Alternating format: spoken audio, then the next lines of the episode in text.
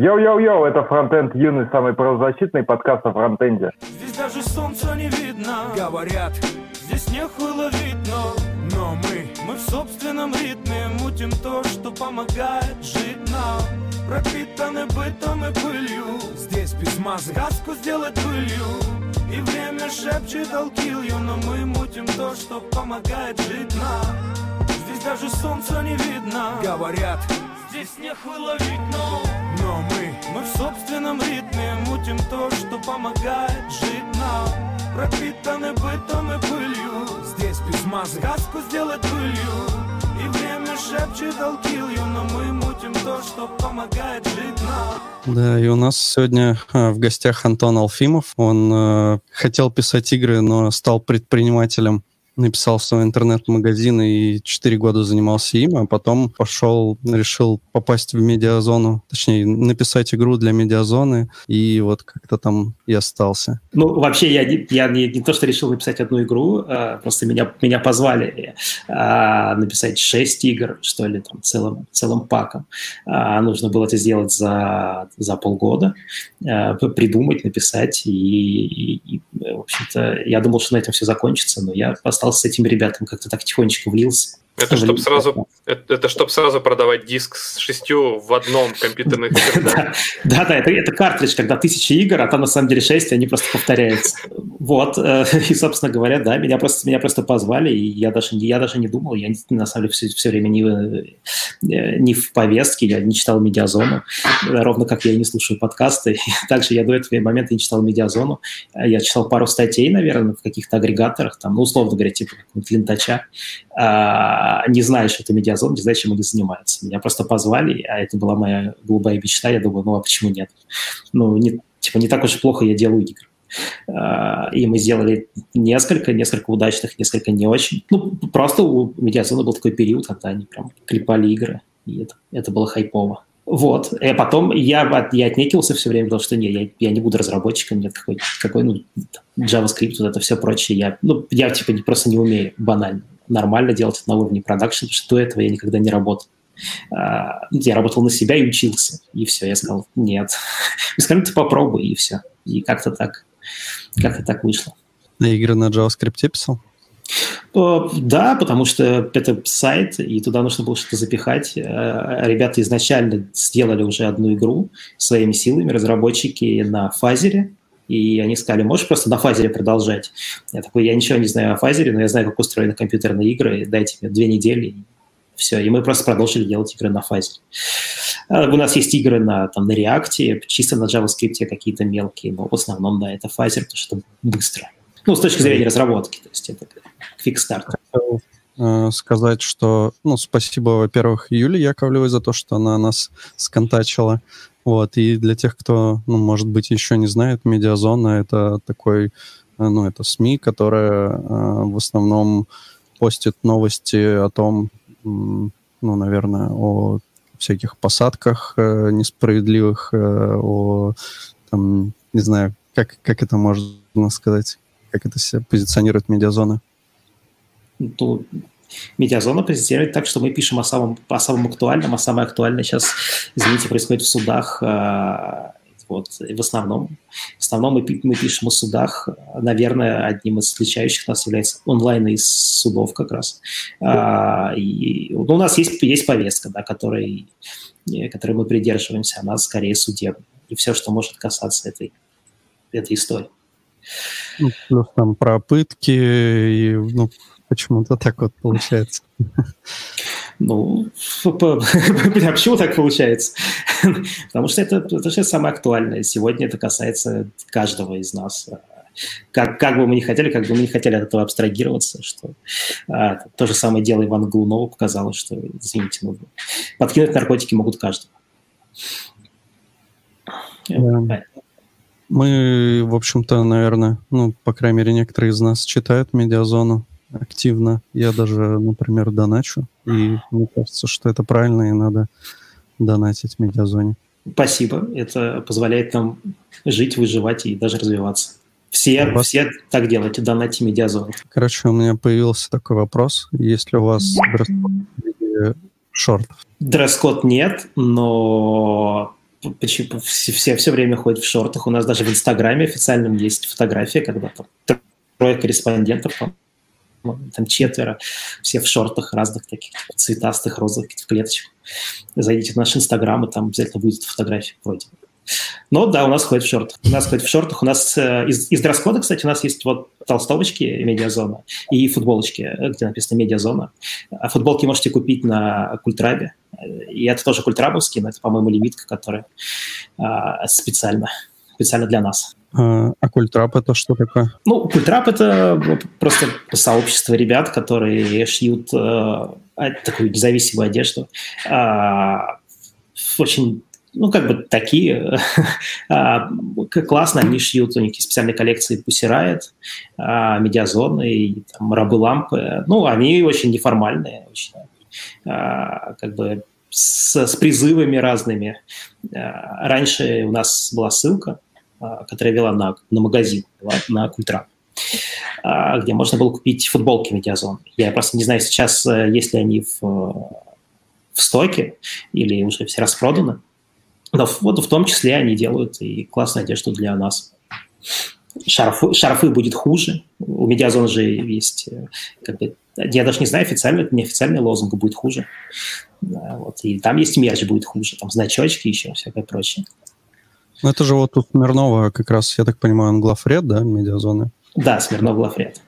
Вот у него есть э, своя передача на Ютубе «Будет хуже», ну или, по крайней мере, была где он... Да, да, да. И поскольку у нас в медиазоне на самом деле все делают все практически, а, то я сижу, по сути, на будет хуже. На последних выпусках за, за пультом а, монтирую материалы.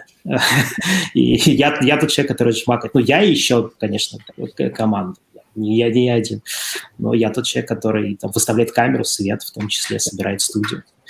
Вот. Поскольку это там, было раз в неделю, это не сильно затратно. А, ну да, просто такая история, что кто будет заниматься стримами а, внутри. И все такие, ну, давайте попробуем. Сначала попробовали 10 человек из них, а, осталось там пятеро, вот этих потом трое. А, ну, мне как-то привычно, что кнопки жмакаешь.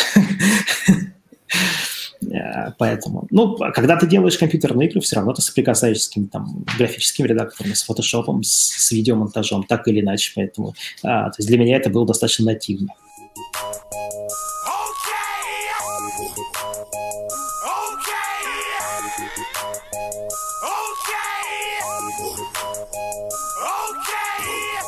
А ты до того, как начал писать на JavaScript, писал игры, э, ну, где-то не для веба или как? А, слушай, ну, у меня такая история, что я просто учился, когда еще учился в школе, у меня была физико-математическая школа, а, очень заумная. У меня был очень классный преподаватель а, по, так, ну, по информатике, да, как это называется в школе.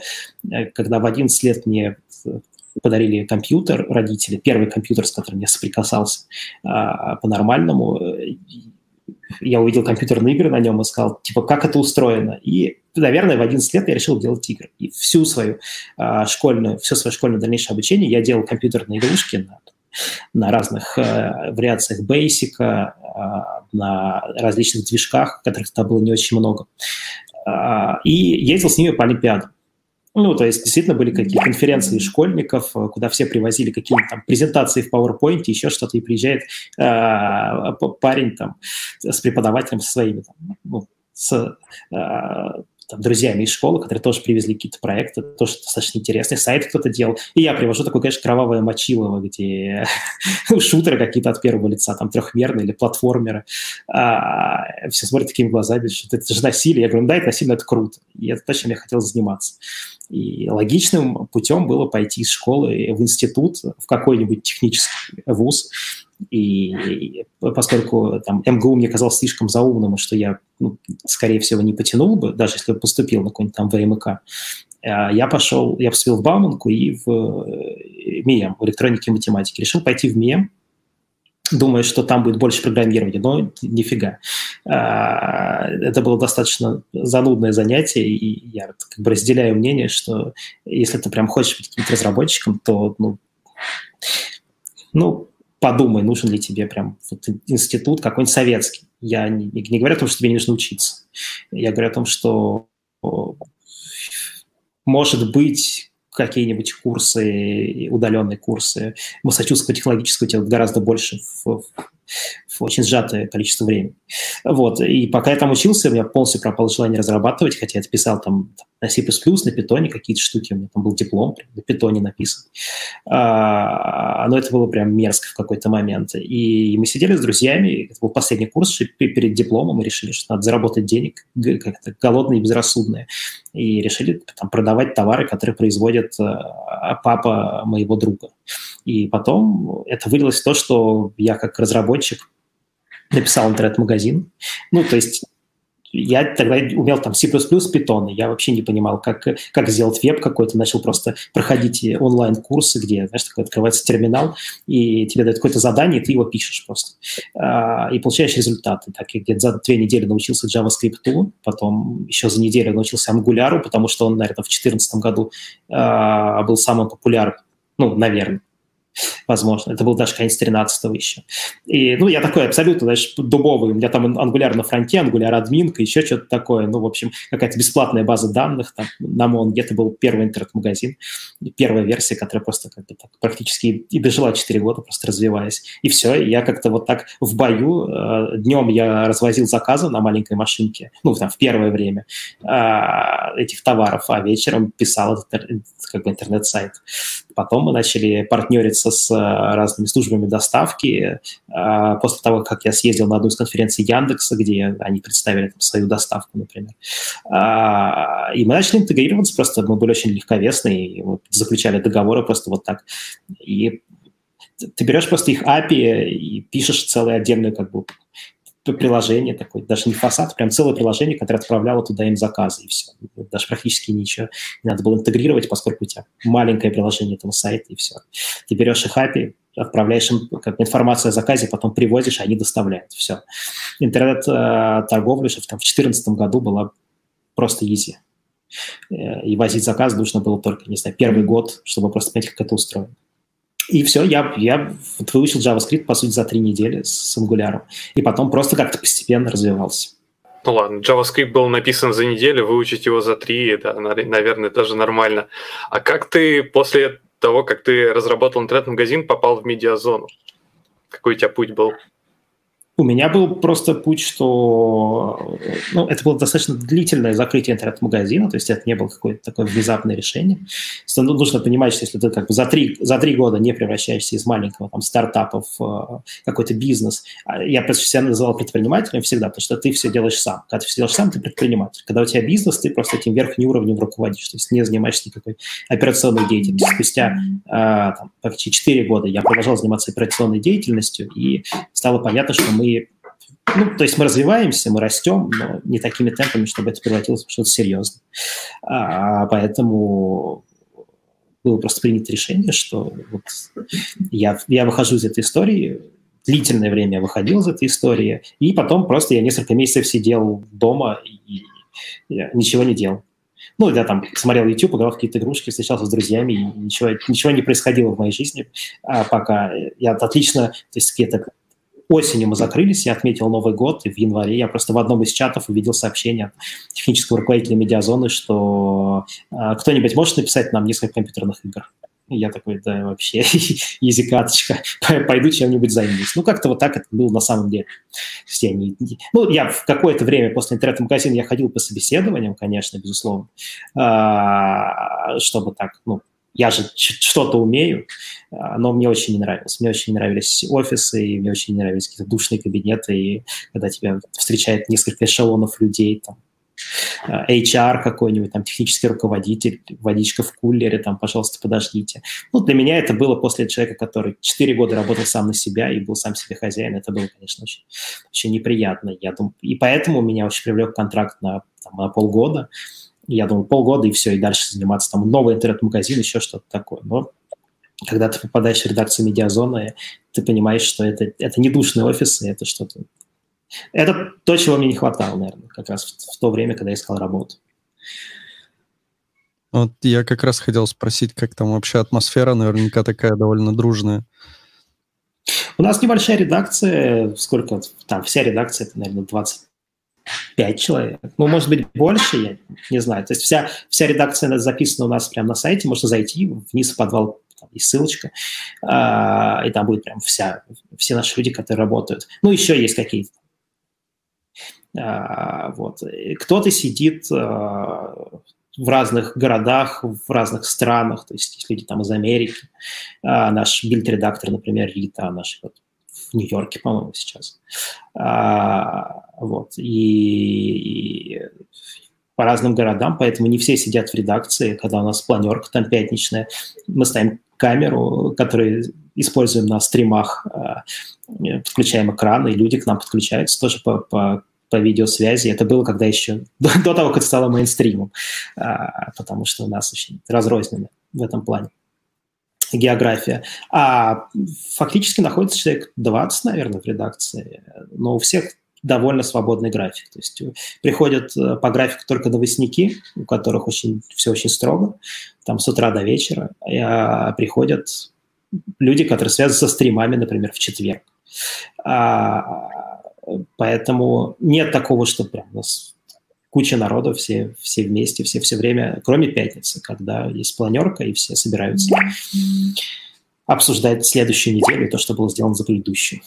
Вот, а с точки зрения дружности, да, то есть когда у тебя 20 человек, по сути, с которыми ты постоянно коммуницируешь, э, это очень сплочает. Ну, как, не знаю, как класс в школе.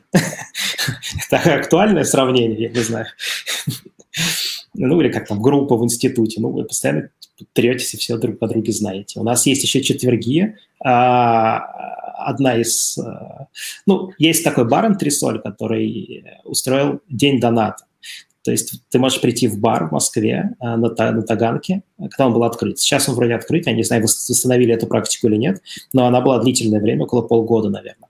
Можно было прийти по QR-коду на стене, задонатить в медиазоне, 300 рублей фиксированно, или сколько-то там, 300, 500 или 1000, и тебе на эти деньги наливали пиво. Ну, то есть ты как бы не покупаешь пиво фактически, а, а ну, ты, ты как бы его покупаешь, его перечисляют, условно говоря, нам, ну, как бы сразу. А, поэтому мы постоянно в четверг приходили туда тоже, тоже попить пиво с, со всякими людьми, которые нам донатили. То есть приходит там Смирнов стоял за барной стойкой, а, туда приезжал там Петя Верзилов, Надя Толоконникова, ну и, и прочие люди из редакции там все время. Вот. Поэтому у нас есть еще выпивание пива по четвергам. Прикольно. Там вот Юлия Яковлева как раз нам всем привет передает. Юля, привет. А вот, кстати, я что-то потерял. А, там можешь рассказать, может быть, немного про Петра Верзилова, где он сейчас? Его куда-то там забрали, я так понял, и что-то непонятное с ним происходит. Нет, то сейчас, сейчас его не забрали, то есть у него действительно была, э, была история перед, э, перед э, вот этим всем парадом победы и перед поправ, голосованием к поправкам Конституции, что, видимо, кто-то в органах испугался Пети, что такое ответственное событие, а Петя у нас знаменитый акционист и прочее, испугались, пришли к нему с обыском, мы ничего о нем не знали, потому что у него была выключена связь. То есть единственное, что он успел написать, что ему ломают дверь, и все, и мы как бы об этом, и мы об этом, а, ну как бы, и никто не знал, что происходит. Потом оказалось, что его увезли в отдел УВД Красносельский, который сейчас не признает, что он там был. А, с ним там работал следователь, сколько-то там, там 13 часов допрашивал. И как бы нет никаких ну, как бы, объективных доказательств, то, что его могли тогда там, задержать. Все, поэтому он вышел из ОВД, э, к нему пришел провокатор, они что-то там... Ну, он его как бы провокатор вроде как толкнул, и все, и Петю забрали за, там, за, за нецензурную брань на улице, посадили на 15 суток. Единственное, что они смогли сейчас. Ну, после этого они его отпустили. Сейчас э, есть история, что они пытаются при, прилепить ему э, канадский паспорт, канадское гражданство. Э, и то, что он не заявил о том, что американское гражданство. Но это такой стандартный метод э, давления правоохранительных органов. Найти, э, найти какую-то больную точку, все что угодно, вообще все, что можно, и просто давить на нее. Вот. Ну, поскольку... Была какая-то фигня, что его за сторис в Инстаграме какой-то далекой давности хотели... Нет. Там... Нет? Нет. Нет, нет, нет. Ну, просто, просто исключительно. А, ну, это, это же такая история, как вот э, сейчас же вышел, вышло видео а, там, редакции, например, про там, товарища Наливкина, да, что, ну, это просто какие-то смешные видео на YouTube, э, даже, даже которых э, боится наша замечательная власть. Ну, как бы, что? ну что? Конечно, они, они почему-то боятся Петю, боятся его каких-то высказываний и ищут ищут в какие любые возможности, по которым его можно просто хотя бы на 15 суток отправить. Особенно в какие-то важные для них даты. Потому что если посмотреть, что у Петра всякие задержания, всякие такие вещи происходят в ответственный для нашей страны момент. Ну, там, кстати, интересная была еще история про то, что перед парадом его, э, ну, это типа слухи, что перед парадом его задержали, потому что э, он якобы думал о том, э, чтобы повторить какую-то фотографию. Э, старая есть какая-то фотография, где чувак на параде танк останавливает. Ну, если, ну, я, честно говоря, не очень в курсе, но вот есть такая фотка, и типа говорят, что вот он хотел также типа сделать на параде.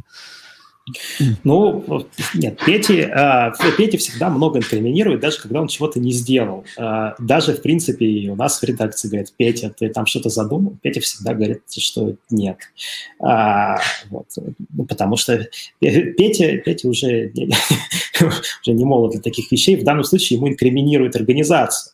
Ну, инкриминировали, пытались, что он пытался, знаешь, кого-то там а, заставить делать, что уже, что уже не он, значит, как руководитель ОПГ. Вот. Но, а, но нет, у Пети хватает других дел, и он, в общем... Ну, то есть он нам сказал, что нет, он ничего не планирует. А, если он нам уж сказал, что он ничего не планировал, я думаю, что можно, можно верить.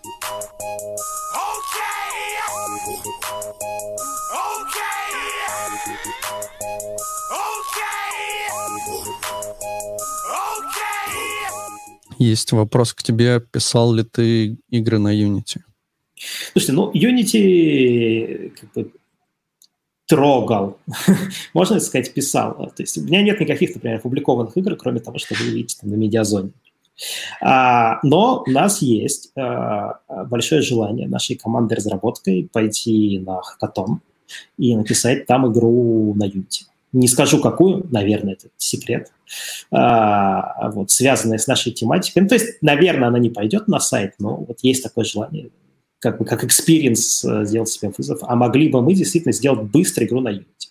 Потому что в чем, в чем проблема вообще всех наших э, игр там на медиазоне? Они стараются попасть в повестку. И нету такой э, программы у нас в в редакции, что нужно выпускать одну игру в месяц, там, например, или одну игру в неделю. Ну, у нас нет таких сроков.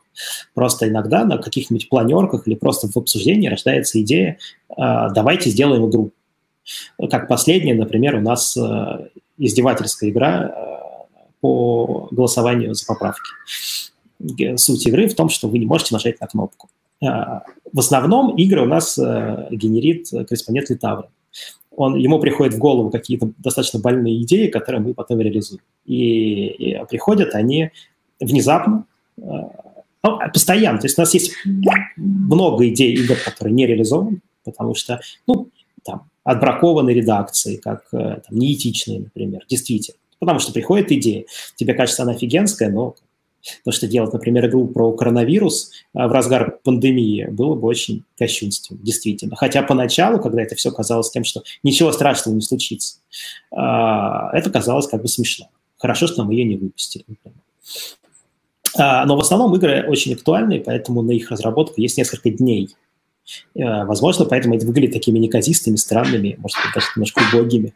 Но они очень милые и от души. Вот есть несколько дней, и не, не очень понятно, справимся ли мы за несколько дней на Unity, например. Вот есть такая, такое желание пойти на хакатон и попробовать это. И выложить на стиме. Ну, да, если а, вот, если получится, то может быть. Как э, был же, по-моему, по-моему, в Стиме была игра типа симулятор митинга или что-то такое на Стиме. Э, да, там была какая-то очень, очень странная трехмерная игра с людьми с плакатами. Вот. Но игры, игры на медиазоне внутри сайта смотрятся как такие в контексте. А когда ты выкладываешь еще отдельно, ну, странно, наверное. С другой стороны, я бы, наверное, на Steam выкладывал что-то очень такое, очень проработанное. Ну, пускай она будет какая-нибудь коротенькая, э, с небольшим количеством каких-нибудь объектов, локаций, ну, какая-нибудь прям интересная. Должно что-то цеплять в игре, обязательно. Ну, кстати, ну, кстати, про локацию, там же была какая-то игра, эмуляция жизни в российской квартирке или где-то там, что да, локация да, да. это буквально одна пятиэтажечка, можешь выйти там перед домом позажигать что-то, там фейерверк или что-то в одну новогоднюю ночь. Вот это, вот это круто, вот это круто. Да, ну, мы вот можем сделать такое, например, что-нибудь про, там, про камеру СИЗО, например, что-нибудь про предварительное заключение, допрос следователя. Побег из тюрьмы. Ну, вот, понимаешь, мы как, э, мы как СМИ с лицензией, наверное, не можем такое делать. Мы не можем подавать идеи э, на побег из тюрьмы, еще что-нибудь такое. Как мы, например, не можем рассказывать о каких-нибудь э, способах там, Роскомнадзора. Да?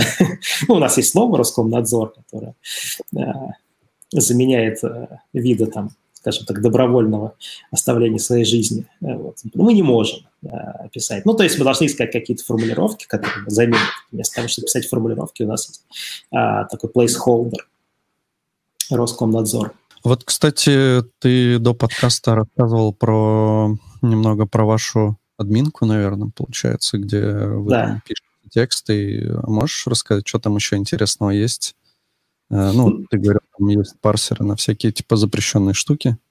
Ну да, поскольку э, вот, это самая актуальная история, и, в общем-то, у нас одна из а, актуальных задач обновить этот, а, этот парсер, э, поскольку мы СМИ с, с лицензией, мы находимся постоянно в поле зрения Роскомнадзора то мы должны, э, мы не можем просто так написать, что есть какая-то организация, которая запрещена э, в России, которая находится в перечне запрещенных организаций, а, не упомянув о том, что она запрещена или является экстремистской, там, или то, или другое. За, а, а, то есть сразу за это неупоминание мы попадаем нас принтскринят, условно говоря, и заводят на нас административное дело. Ну, не на нас, а в, в нашем случае на главного редактора. А, Сергея Смирнова. Его вызывают э, повесткой, а, вменяют ужасные деяния и впаивают штраф, который там обязаны платить. А, пропустить такое ну, как легко. Ну, ты просто пишешь какая-нибудь запрещен, не написал, что это запрещенная организация в России, там, экстремистская, свидетели Иегова. Этих там организаций в списке очень много. Там. И они под разными формулировками, в разных городах они запрещены. Ну или, в принципе, есть какие-то другие формулировки других организаций. То, что в перечне можно найти какую-нибудь организацию, у нее будет там еще 20 различных наименований, которые тоже запрещены, которые как бы являются синонимами. А, и для того, чтобы автоматизировать эту работу, действительно нужно проверять перед публикацией автоматический текст и сверять его с актуальным списком Минюста. Проблема в том, что список Минюста а, выкладывается просто на странице Минюста а, в формате, ну, пригодном для парсинга, конечно, но очень неприятном.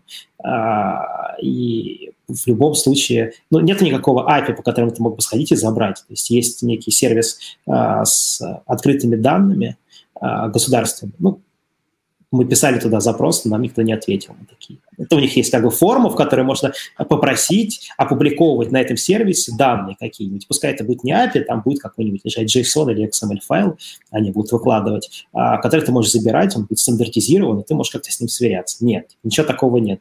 А, нам ничего не ответили, просто как проигнорировали наш запрос.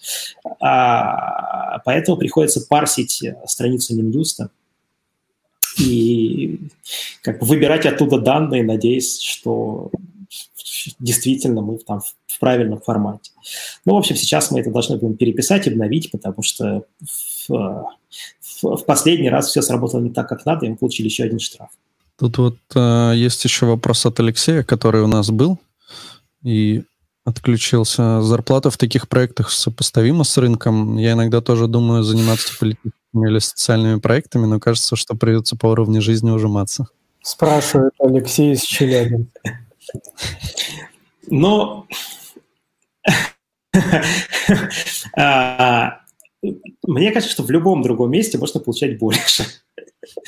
А, ну, с другой стороны, у нас а, нету прям суперквалифицированных людей, ну, потому что действительно, когда ты дорастаешь до какого-то уровня, ты хочешь большой зарплаты, и, скорее всего, ты уйдешь в какое-то другое место. Ну, я не знаю, то есть, если ты в Москве, ну, сколько в Москве хорошая зарплата разработчика? 150-300? Я не знаю, ну, сколько? Вот. А, просто от, от какой суммы пляж? Ну, то есть, нас действительно а, всегда можно зайти на наш сайт а, Donate Zona Media, где можно оставить донат, и там снизу есть счетчик, сколько мы собираем. Поскольку мы издание, которое живет за донатом, там написано, что мы собираем сейчас 1 э, миллион 900 сколько-то тысяч в месяц, да, то есть меньше, 1 э, миллион, да, 900 тысяч в месяц, ну, меньше 2 миллионов чуть-чуть. Это столько людей, э, ну, столько общая сумма, сколько нам люди оставили э, ежемесячных пожертвований, насколько они подписались.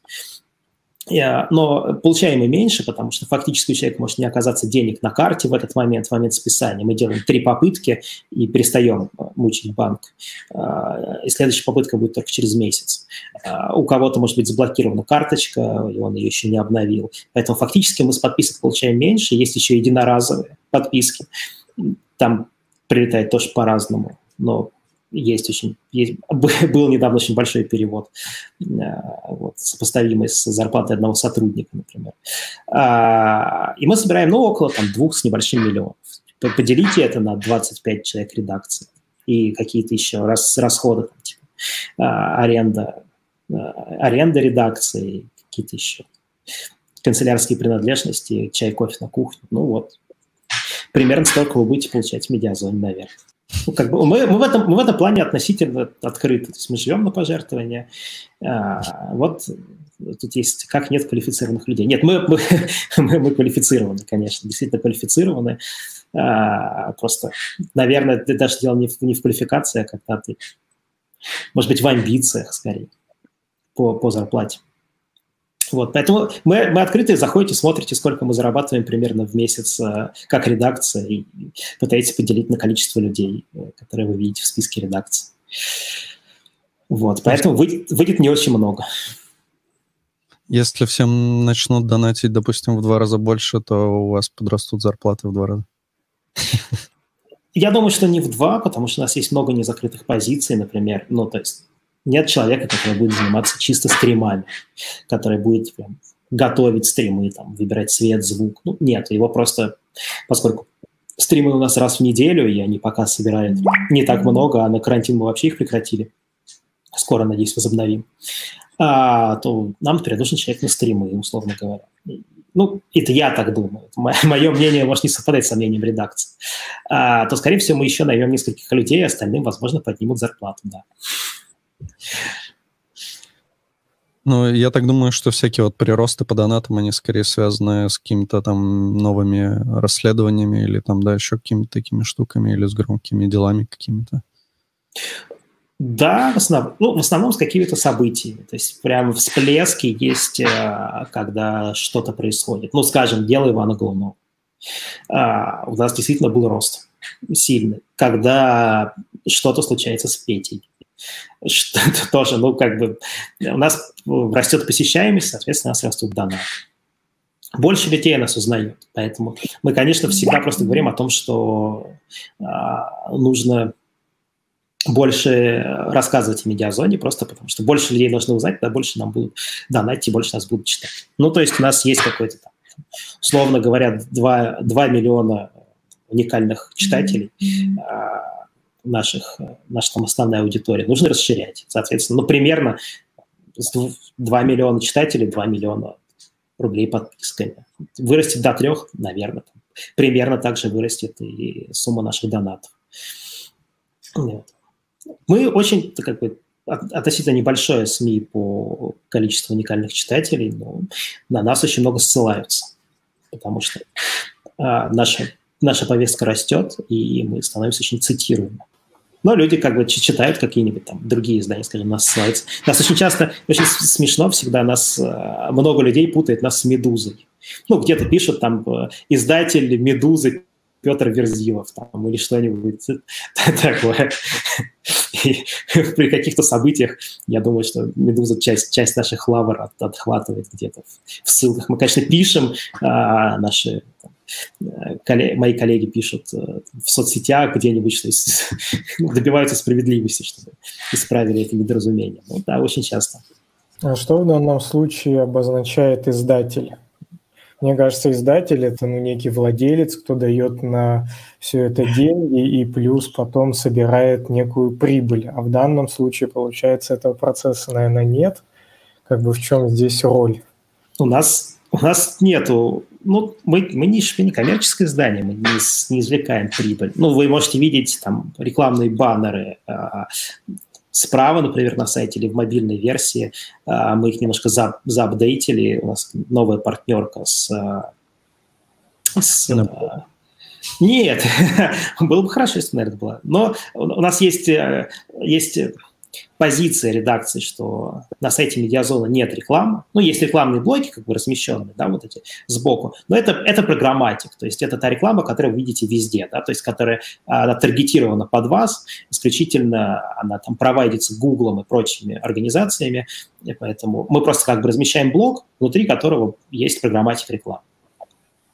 А, но есть позиция редакции, что на нашем сайте нет рекламы у нас там есть несколько там, рекламных статей, которые прям помечены как реклама. Вы можете найти их в архиве, я не буду, да, не буду давать на них ссылки, но вообще, да, мы не рекламируем, мы как бы очень, очень независимы в этом плане. Как только там два года назад запустили донаты, мы стали независимы от того, чтобы где-то иметь денег. Но этих денег хватает, по сути, только на содержание, э, на содержание редакции. Петя, ну, я не, не знаю, что происходит у, у Пети в жизни. Он, конечно, достает какие-то там э, деньги, э, но я, я не вдаюсь в эти процессы. Для меня Петя – это лицо просто медиазоны. А, вот. Но у него есть какая-то действительно, какая деятельность у него есть. А, и, он, он у нас ответственный за фандрайзинг, он там придумывает еще какие-то идеи, то есть у них там встречи, еще что-то. То есть он, он ведет деятельность, но немножко для меня это немножко прозрачно, если честно. Вот, кстати, мы заговорили про рекламу, а Саня как раз увидел на медиазоне такой баннер, а, ну, такой, он типа веб-баннер, где можно что-то тыкнуть там. Какой способ погребения кажется вам наиболее приемлемым? Ну, я прям вот сейчас э, там, перед теми людьми, которые нас слушают и смотрят, хочу сказать, что э, это недавние наши партнеры, которые пришли к нам, это, это та же самая компания, которая занимается рекламой а, в Медузе, например, а, которая замещает вот этот баннер а, и дальше подключает так кучу всяких различных а, программатик-агрегаторов. И а, они показывают таргетированную для вас рекламу.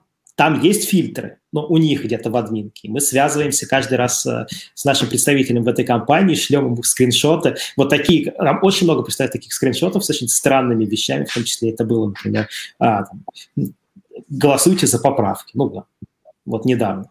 Ну, как бы это вообще супер странно видеть на нашем сайте, да, что такое ощущение, как будто мы призываем, агитируем, да. Мы, конечно, сразу пишем репорты, они там выключают эту конкретную рекламу, ставят фильтр на а, какие-то типы рекламы.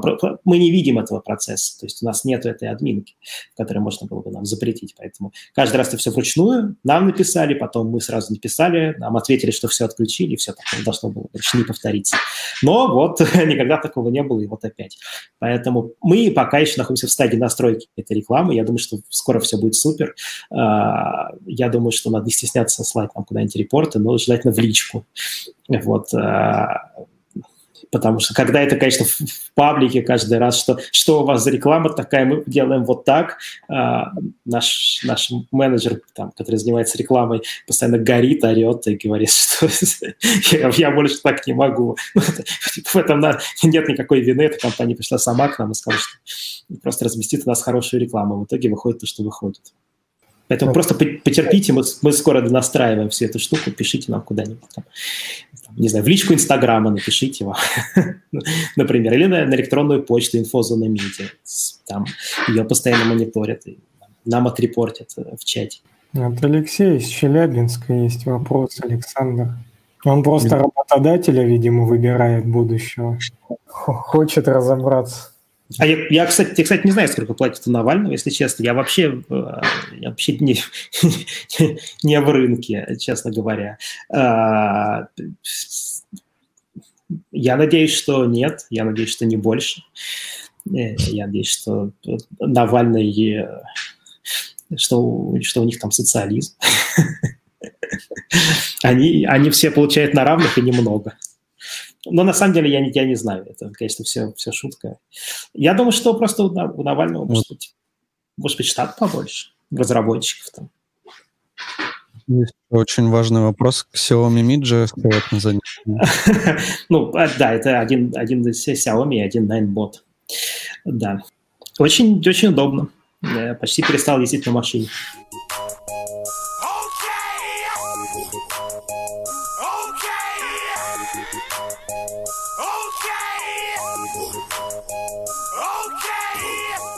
А я вот хотел тебя спросить еще про GraphQL. Ты говорил, что вы вроде бы думаете о том, чтобы на него перейти. Ну, это такие, да, просто, просто идеи.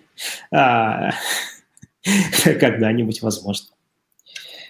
У нас есть, э, у нас внутри админки есть э, такой механизм, который э, ты открываешь админку и открываешь какую-нибудь статью, что-нибудь пишешь, и это синхронизируется со всеми, кто находится внутри этой же статьи. То есть это все там через веб-сокеты, есть сервер синхронизации, и это все как, как-то работает. Наша, наша магия – это наше, наше ядро, по сути, на самом деле. А, это, а, а, с одной стороны, как бы типа это ядро, а с другой стороны, это небольшое проклятие, потому что все процессы, проходящие внутри админки, проходят через сервис синхронизации. И они обновляют все данные. Ну, то есть, если ты находишься на этой странице, ты получаешь всю информацию о том, что у других пользователей происходит на этой же странице. И также отсылаешь им свои изменения. И вот сервер просто делает last right win, и записывает типа, последние изменения. Э, раньше из-за этого было несколько проблем. Мы обновили наш редактор, чтобы он просто не принимал последние изменения, если они типа, неправильные, неверные. А, и вот внутри этого механизма мы действительно используем, там, например, веб-сокеты а, в, не очень, в не очень классном формате, и мы бы хотели, наверное, туда запихать граф, GraphQL. Это типа, в нашей внутренней части. Но нужно понимать, что в медиазоне работают два разработчика. Ну, иногда работают три разработчика. И есть еще наш там внештатный куратор, ну, ну, то есть есть как бы, а, более компетентный человек. То есть у нас ну, а там, средний опыт работы разработчика медиазона где-то два года в, в разработке. Ну, около там, два-три года. Есть там Коля, например, который там, курирует и помогает нам во всех вещах, у него там 10 плюс вот, в разработке. Такой, ну, коммерческой, потому что невозможно же говорить, что я знаю JavaScript, всякие, куча всяких инструментов, а, если ты не щупал их руками и не делал, не катил в прод то, в течение там хотя бы года, то очень тяжело сказать, что у тебя есть какой-то опыт разработки. Вот. Есть, есть навык, умение, но действительно, значит, это нужно пережить. Э, по-любому тебе год надо это пережить. А человек, более 10 лет опыта за плечами, и он помогает нам во всяких вещах. Вот. И когда у вас двое, там, двое-трое людей в разработке, конечно, когда куча, куча задач вам постоянно валит, что сломал, что надо переделать, вы откладываете все время, нужно переехать. Это не критично, это было бы круто, это бы упростило нам работу, ускорило, ну, давайте, давайте подвинем. Вот. Еще вопрос, если у вас мобильные разработчики? У нас нет мобильных разработчиков, потому что у нас э, нет мобильного приложения, и Сейчас это достаточно осознанное решение, потому что э, мы на самом деле не видим как бы смысла, зачем нам нужно мобильное приложение и что мы будем туда пихать. Ну, то есть у нас есть просто, э, просто статьи, у нас практически нету никакого мультимедийного контента, и у нас нету э, личного кабинета, например, условно говоря даже если у нас был личный кабинет, можно было бы как-то оправдать это синхронизацией каких-то данных. Но у нас нету такой штуки, как вы можете зайти в личный кабинет зачем-то, сохранять туда какие-то там свои статьи, ставить там заметочки, галочки. То есть у нас весьма осознанно на сайте нет комментариев, потому что мы представляем, что это превратится, и что нужно нанимать много людей, чтобы они действительно как-то а, ну, следили и модерировали эти комментарии. Поэтому у нас нет комментариев, у нас нет личного кабинета, мы просто сайт. И, по сути, наше мобильное приложение будет, что по API забирать статьи, ну, окей. Большая ли разница, зайдете вы в приложение или зайдете вы а, на сайт? А ну, с точки зрения разработки, это делать, делать, поддерживать и ну, Пока, пока не ясно. То есть есть осознанное решение, что нам пока не очень нужно мобильное приложение, хотя один из наших предыдущих разработчиков очень хочет написать нам сейчас мобильное приложение. А, возможно, он будет триггером этого, и он как бы возьмет на себя эту задачу и будет это делать. Но это пока так. Пока, пока не утверждено редакция, что называется. Недавно же Медуза, они там сильно, по-моему, обновили свое приложение, да, они его там на Flutter написали, и угу. что-то так вот в ленте смотришь, там все пишут, типа, ну а нафига, и так нормально, типа на сайте приложение работает хуже. Ну, да, да, возможно. Ну, с другой стороны, у них есть личный кабинет, еще какие-то вещи смежные, которые, возможно, тебе удобнее было держать бы э, какую-то личную информацию внутри приложения, наверное. Возможно, когда-нибудь. У, оказывается, у Медиазоны есть еще подкасты, и причем не один. Да, подкасты – это классная вещь. Э, их делает Петя Рузавин, э, немалоизвестный человек э, с прекрасным бархатным голосом. И подкастам уже год примерно, да. Ну, то есть это прям совершенно какая-то отдельная история. Отдельная история. У нас есть отдельный раздел на сайте с подкастами. С технической точки зрения, например, действительно мы именно во время того, когда пришел Петя Рузавин сказал, что у нас будут подкасты, а, мы столкнулись с тем, что давайте куда посмотрим, кого хорошие подкасты. Мы вошли на сайт Медузы, посмотрели, как у них это сделано. Ты открываешь play, нажимаешь кнопку play, а, и у тебя, значит, везде за тобой дальше в твоем там, замечательном single page application а, следует плеер, и ты можешь, в принципе, не отрываясь от текста, слушать подкаст. У нас практически. У нас не single page application, у нас все-таки шаблон, у нас э, э, SSR каждой страницы. То есть ты заходишь, тебе, значит, генерится страница, ты идешь на следующую, тебе генерится новая страница. А повесить, нормально повесить плеер туда, чтобы он за тобой следовал, у нас э, не было никакой возможности. И мы такие, ну, давайте это просто повисит пока в разделе отдельно, в отдельном разделе, ссылочки, нас, ну и как бы а, виджет SoundCloud. Но пока людей это не отпугивает. Нам никто пока не написал, а что у вас такие плееры ужасные? Типа, да, а почему не как у Медузы? Ну, то есть мы боялись, думали, что... Это, эта вещь, скорее всего, э, затронет нас до глубокого редизайна. Сейчас у например, той же Медузы, слишком много они разговаривают, надо, надо меньше. Да, вышла статья да, о том, как они, как э, загрузка картинок повлекла Э, редизайн всего сайта. Вот у нас примерно такая же вещь, например, подкасты потянут редизайн всего сайта, потому что нужно переходить на что-нибудь более, более свежее и делать. У нас, у нас есть э, в одном из наших замечательных бэклогов есть много идей по поводу того, что э, нужно сделать хотя бы с главной страницы и как превратить ее в, в свежие вещи. Я думаю, что хотелось бы, чтобы еще до конца этого года мы уже что-то начали выкатывать. Вот, поэтому. А как вообще ваш стек выглядит, э, весь пайплайн разработки? То есть у вас есть несколько человек, наверное, какая-то система контроля версии, не знаю, GitHub, там, через что вы деплой делаете. Ну, вот интересно, мне кажется, буквально, наверное, все, как весь процесс выглядит. Ну, у нас, э, у нас приватные репозитории в Bitbucket, э, в GitLab, и у нас есть сервера сборки, uh, Continuous Integration, с, там стоит Jenkins и Ansible.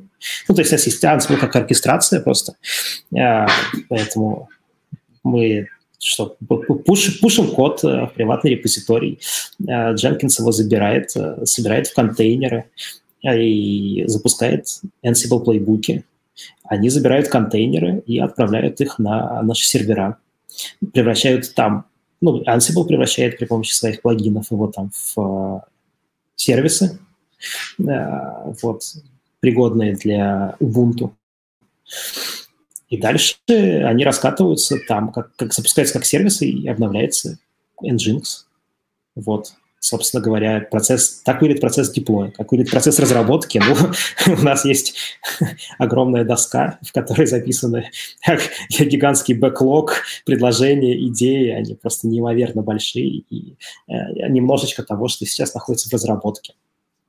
Вот, у нас есть э, замечательный менеджер, который за всем этим следит и, в общем-то, с, понима- с пониманием каждый раз говорит, ну, я, я понимаю, да, ну, вот вам маленькая задача, которую нужно сделать срочно, а вот то, что вы делаете сейчас, мы просто там переносим на следующий спринт. Ну, как-то так это работает. А, вот. И поэтому так это все сдвигается. Иногда из спринта это уходит, ну, типа, давайте пока это в бэклог там, перенесем в, в то, что не очень срочно. Ну, некий менеджер – это, ну, наверное, аналог CTO, что-то такое, да. Интересно, кто придумал первый, вот Jenkins, Ansible, как вот все это зародилось? Кто-то же был первый человек, кто как-то это все поднастроил, предложил делать именно так и так далее. Ну, я, честно, я пришел, когда это все уже было, давайте так прям по-честному. Сейчас э, медиазона у нас внутри как бы э, медиазона считается медиазона третьей версии. Первая, э, первая была написана первой командой вообще, совсем первой, и это был Bitrix насколько мне известно. У нас до сих пор сохранился а, бэкап первой версии. А, в принципе, даже есть некие, были, по крайней мере, до прям до недавнего времени, до пары недель назад, были сервера, на которых можно было еще зайти и посмотреть медиазону первой версии. Принципе, если вы зайдете на веб-архив какой-нибудь и забьете туда зона.media, то там, году в 2016, наверное, а, или даже чуть раньше, вы увидите старый дизайн предыдущий. И он примерно вот на Bittrex. После Bittrex следующая команда написала его уже на, переписала все на ноду. Но это была нода с, а, с Mongo, MongoDB. И эта штука работала, но очень медленно. То есть это были очень долгие запросы, потому что там были сложные агрегации. И а, это была медиазона второй версии. А вот третья версия – это когда уже с Монги э, мы переехали на Postgres. Я уже пришел, когда была и, и Нода, и Postgres, и Ansible. И вот э, когда появился у нас Ansible Jenkins, я, честно говоря, не знаю. Но до недавнего времени у нас Jenkins типа первой версии вообще. То есть прям 1.0.0, по-моему. То есть это первая мажорная, которая была выпущена году в 2014, наверное. Но как бы справились с своими задачами, и, и что работает, не трогай. Ну, мы потрогали, обновили, там, пошурудили немножко. А, вот. И, а, а ну, вот такие, сделали третью версию и переехали на Postgres с, уже с готовым. Почему Jenkins собирает код, я вижу, да? Jenkins забирает код у медиазоны. Ну, я, конечно, все так вот очень условно говорю, но, в общем, Jenkins, Jenkins запускает задачи.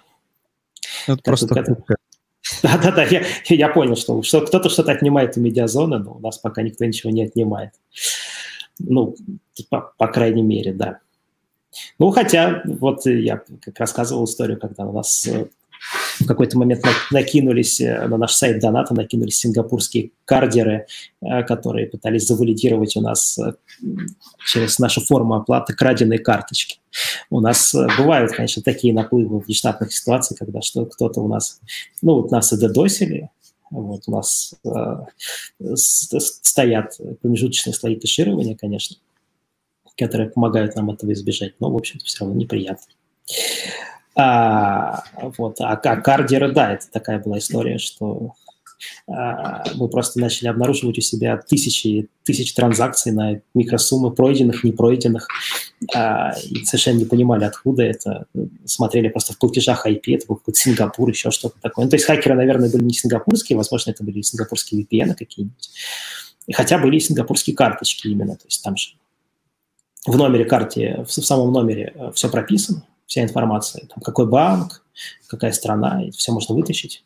А, мы не получаем номера карты с самой, нас, мы не, не, у нас не хранятся никакие данные, но мы можем узнать это у нашего как бы, провайдера. То есть есть Stripe, который занимается нашими платежами.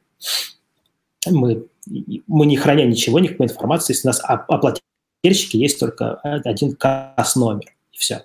И по этому касс-номеру мы можем общаться со Stripe и спрашивать у него, а там, не, не пришло ли время у него там перечислить денег, да, который подписался на ежемесячный платеж у этого касс-номера. И все, а, по сути.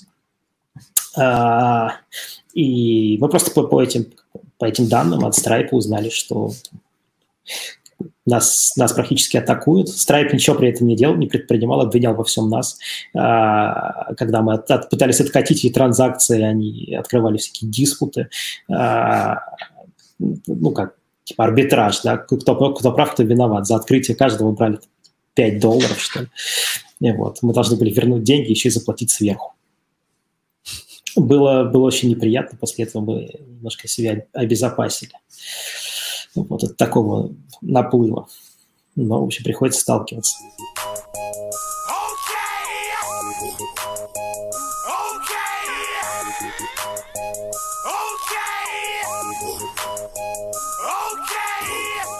Ну, с набросом вопрос. Просто я подумал, даже вот сейчас зашел на сайт, и мне кажется, там что-то кого-то задержали из МБХ, еще что-то.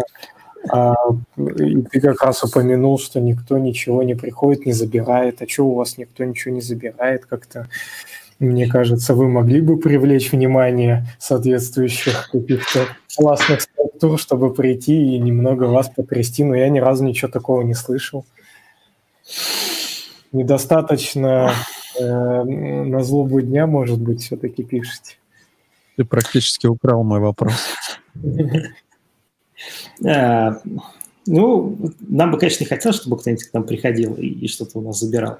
А, никому не хочется. Но я думаю, что мы просто в списке, э, в списке людей на обыск, ну, в списке компаний, как бы на обыск, и на кошмаре стоим пока не на первой строчке, пока есть кем заниматься еще. Вот у компании там, чуть больше аудитории, которая там, чуть больше назойливая. Все-таки у нас нету, у нас нету колонок, э, у нас нету мне, мнение, у нас никто не публикует свое мнение да, на медиазоне. У нас бы, все, что написано, это мнение редакции, по сути. Ну, насколько я правильно понимаю политику наше, нашего издания. А, мы пишем новости, ну, как бы объективные новости, да. А, пока единственное, за что конечно, кошмарит, вот какое-то несоответствие правилам Роскомнадзора все, что-то не так напишем, к нам сразу штрафчик, еще что-то такое. Ну, как бы, мы, мы просто пишем, мы не публикуем никаких мнений. У нас новости – это новости. Они стараются быть максимально сухими и сдержанными. Пока, то есть личные, а, все, что они могут, пока лично дергать Петю Верзилова, я так думаю. Ну, там я пропустил, Юля как раз давно писала, что Роскомнадзор, интересно, тоже парсеры какие-то пишет или ищет запрещенку руками? Скорее всего, парсер, да. Скорее всего, парсер, потому что, ну, у них есть реестр всех СМИ. Начнем с этого. Да, они же знают, кто у них зарегистрирован. Даже кто не зарегистрирован, тоже. Ну, я не думаю, что это большая проблема просматривать. Тем более у нас там есть RSS. Ну, мы же все структурированные ребята, у нас же там, вы можете зайти, у нас есть там RSS, например, для Яндекса, да, там для Дзена. Дзен, кстати, очень смешная история. А, сейчас расскажу.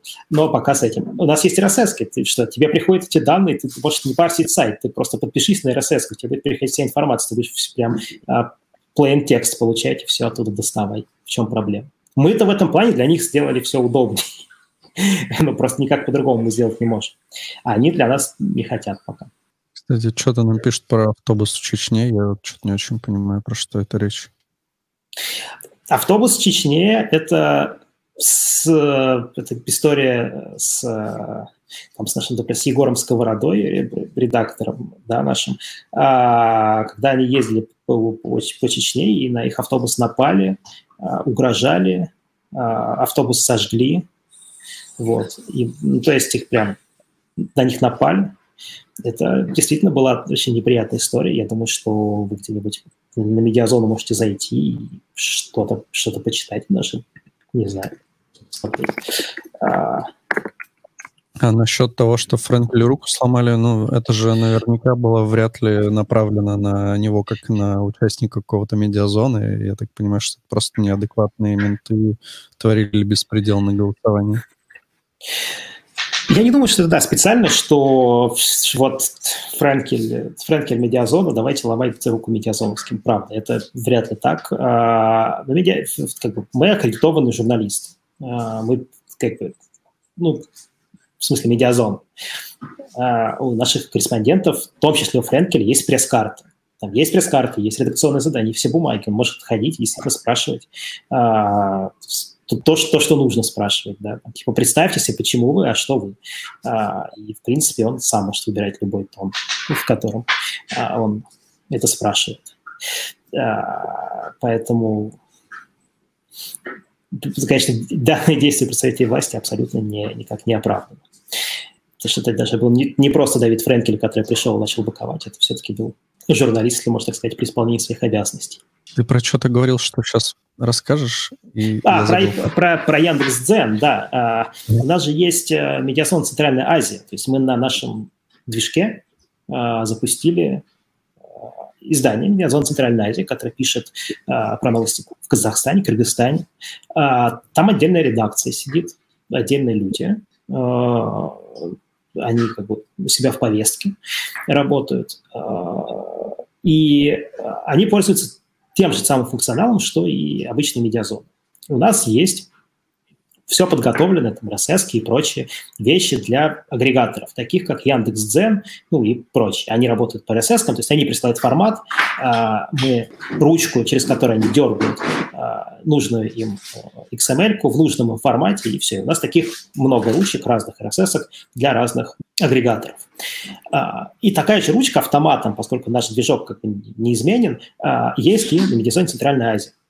А поэтому э, они начали подключать там, соцсети и прочие вещи, и в том числе Яндекс.Дзен. Когда наш э, э менеджер мне написала, а почему Яндекс.Дзен не добавляет наш сайт? Ну, у них есть админка какая-то. А почему не добавляет наш сайт э, в, как бы, не привязывает его к каналу? А мы открыли документацию, с которой стало понятно, что сначала ты сайт заполняешь руками, что-то на него пишешь, в канал именно в... Ты руками заполняешь канал в Дзене что-то руками. Только потом, после того, как ты набираешь какой-то уровень просмотров, там тебе открываются новые опции, типа подключить сайт, подключить RSS или еще что-то такое. А, ну, такие ну, такого же не бывает. Писали запрос в Яндекс, нам ответили, да, извините, но вот у нас как бы такая система. Сначала руками, а потом мы э, будем в ручном режиме рассматривать вашу заявку на подключение вас к, к автоматическому вот, выкачиванию RSS. Что? Просто у нас же сайт там работает, ну, сколько-то, больше, чем полгода, там же какая-то куча новостей, есть нужный вам формат, просто берите и все. Нет, ну, у нас есть такая система. Это было удивительно. Еще же недавно запустилась медиазона Беларусь. Ну, она пока запустилась э, просто в соцсетях. Она запустилась... Э, тут тоже есть какая-то редакция, как там люди пишут э, по своей повестке, но пока мы еще не запустили э, сайт. Я просто пока, наверное, не уполномочен что-то что афишировать. Небольшая экспансия медиазона на, на, на страны, с похожим нам укладом жизни. Ну, потому что, по сути, там повестка не, не, не сильно от, не отличается от нашей. Если посмотреть на задержание в Беларуси сейчас. Что-то это напоминает. Да, но на самом деле, э, ну, я вообще наслышан о всякой жести, типа, которая происходила в Беларуси там в определенные моменты. Но при этом вот сейчас видео, которые смотришь, э, там реально, ну, типа, менты нападают на протестующих, протестующие там их пинают, отбиваются, как бы, и все нормально. И я вот смотрел там раб, что-то, ну, короче, раз в 10 отличается э, количество задержанных, допустим, в Беларуси, ну, там их меньше, вот раз в 10, чем вот в Москве, допустим, в этот же день там было. Что непонятно. Ну, у нас тоже многие пинали, пинались, отбивались, а потом получили реальные сроки. Это настигает людей чуть позже потому что а, ты, уж, ты уже есть на видео, тебя уже сняли, а тебе уже все знают. А, поэтому, когда к тебе придут, это, скорее всего, вопрос времени. Я думаю, что многие задержанные, задержанные в Москве не подозревали, что за ними придут, потому что приходили через какое-то продолжительное количество времени. И я представляю удивление этих людей, когда к тебе приходят. Так что вы здесь делаете? А вот тогда. Алексей нам пишет какой-то странный вопрос. А, я сегодня зашел на сайт партии роста, и сайт сделала белорусская контора. Вы как считаете, партиям должны делать местные фирмы сайты или похуй? А, местные компании, да, местные компании тоже должны зарабатывать деньги, я считаю. Сложный вопрос, кто кому что должен делать. Если у вас есть э, деньги на собственных разработчиков, то лучше, чтобы вам делали собственные разработчики, наверное. А если нет, привлекайте внешние компании. Если я вообще за то, чтобы приходить к другим э, организациям, просто каким-нибудь. К нам в гости тоже заходили некоторые люди и спрашивали, как мы сделали то, как мы сделали все. А, потому что ну, впоследствии они там открывали тоже свои издания, интернет. Нормальная практика прийти, поспрашивать и делать уже оттуда выбор, чего ты хочешь, там, своих разработчиков, другую компанию, ту компанию, которая делала какое-нибудь издание, которое тебе нравится. Сложный вопрос, потому что часть, чаще можно отдать на аутсорс верстку какую-нибудь и дизайн, а админку делать самим. Вы будете делать ну, и сами, и сами, и не сами. Мы э, сталкивались с тем, что вот как раз игры отдают на аутсорс, ну и, наверное, ты как бы и был, да, по сути, аутсорсером на тот момент, когда только пришел. Да, да, так оно, так оно и случилось. Ну, тяжело, наверное, просто, когда ты просто разработчик, э, веб-разработчик, скажем, и тебе говорят, что нужно за неделю сделать игру. А ты никогда игр не делал, не понимаешь, как размещаются там пивоты, как в каких плоскостях чего развернуть. Ну, условно говоря. А, тяжело, наверное, в это вкатиться и проще найти какого-то разработчика другого. Тем более, если у тебя одна или две игры просто на какой-то промежуток времени. Зачем нанимать человека на постоянку? Или переучивать своего. Это такой длительный процесс. Просто когда ты делаешь сайт с нуля, наверное, какой-нибудь правозащитный или издание с СМИ, у тебя больше вариативности. Куда ты можешь пойти, кого ты можешь нанять. У тебя вообще там куча вариантов всяких. Многие берут готовые CMS и не парятся. Ну, потому что там для первой версии тебе же действительно, скорее всего, нужно больше опробовать какие-то гипотезы по твоей аудитории, а, развить свое влияние в соцсетях, набрать, просто набрать базовую аудиторию. И зачем ради этого тратить там год жизни или полгода жизни, чтобы сделать крутой сайт, если уже есть готовое решение. Ну, ты всегда думаешь его переделать. Всегда. Люди готовы к дизайну сейчас. Потому что в основном многие а, зайдут в, там, в Telegram или в Facebook и посмотрят твою статью а, в Instant View, не, не заходя на сайт у изданий, например, на Медиазона больше трафик идет через, там, через мобильные и через всякие соцсети, через наши ссылки, через то, что нас шерят куда-нибудь. А, и когда ты открываешь в Телеграме, ты, скорее всего, спросишь Instant View, чем пойдешь на сайт. Посещаемость главной очень небольшая, например. Поэтому и нет такого большого прям супер ажиотажа бежать, переделывать главную под какие-то новые веяния людям важен текст э, с картинками, насколько это интересно написано, насколько это классно расставлено. Сама история.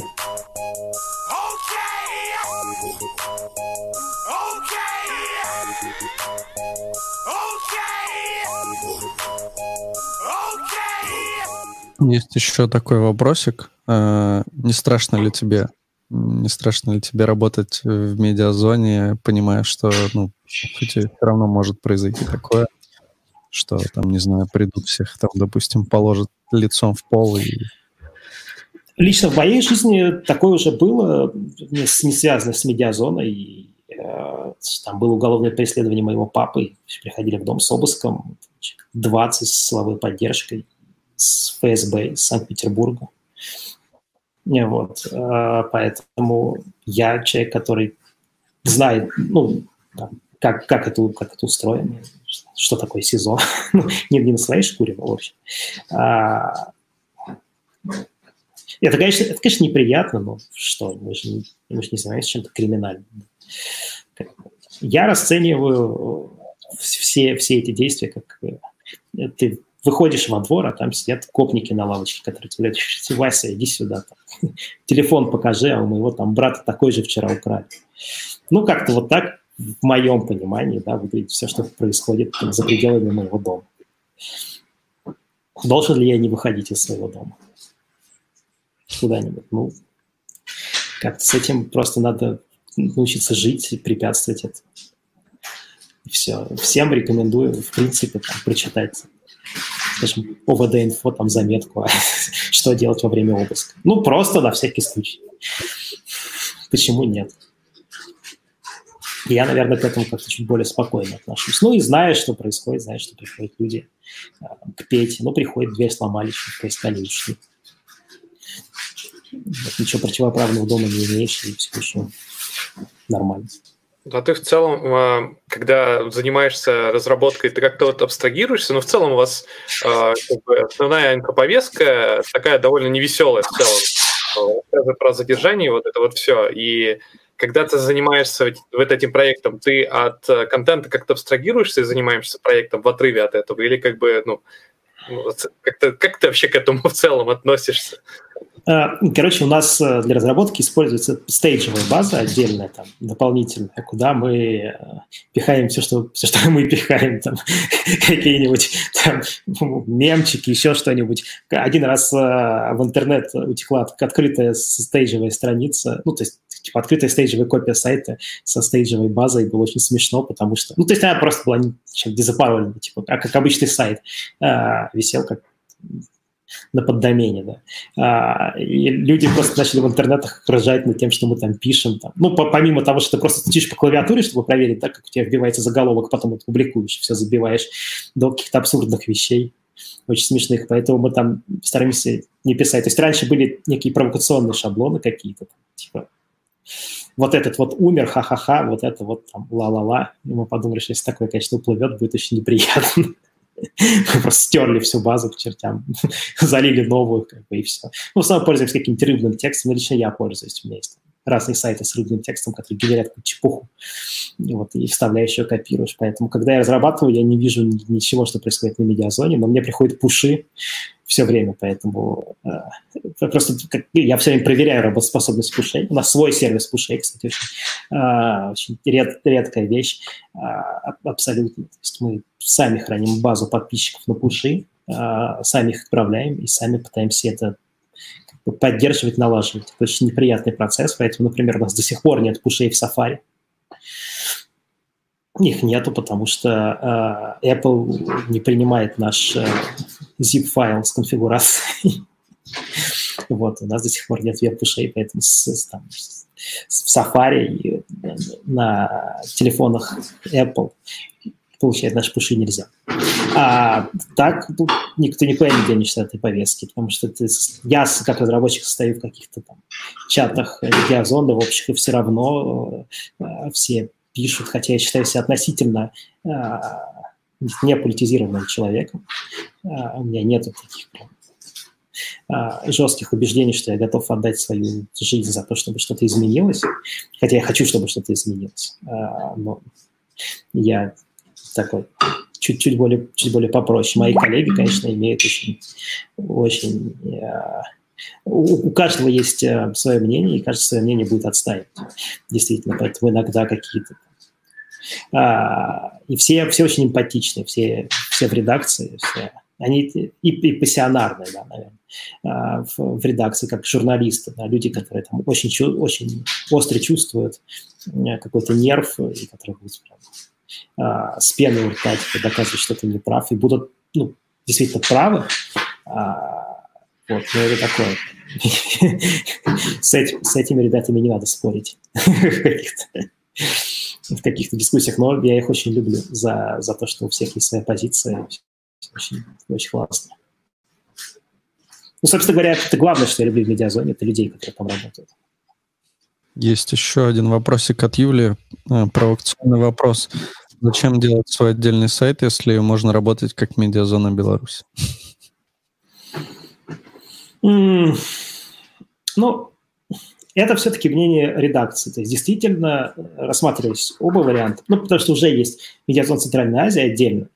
А, и все, а, все было принято, все решения были приняты уже там. А, вот, и про медиасон Беларусь пока я ничего не могу говорить, это, э, пока сайта нет. А, и, наверное, пока сейчас это, это работает как э, медиазона Беларусь именно внутри сайта Зоны Медиа. Но отдельно это потому, что это отдельная редакция все-таки. А, у них там своя атмосфера. А, у нас все-таки есть, есть лицензия СМИ, наверное. А, и нам бы лучше бы держаться свои повестки в ней.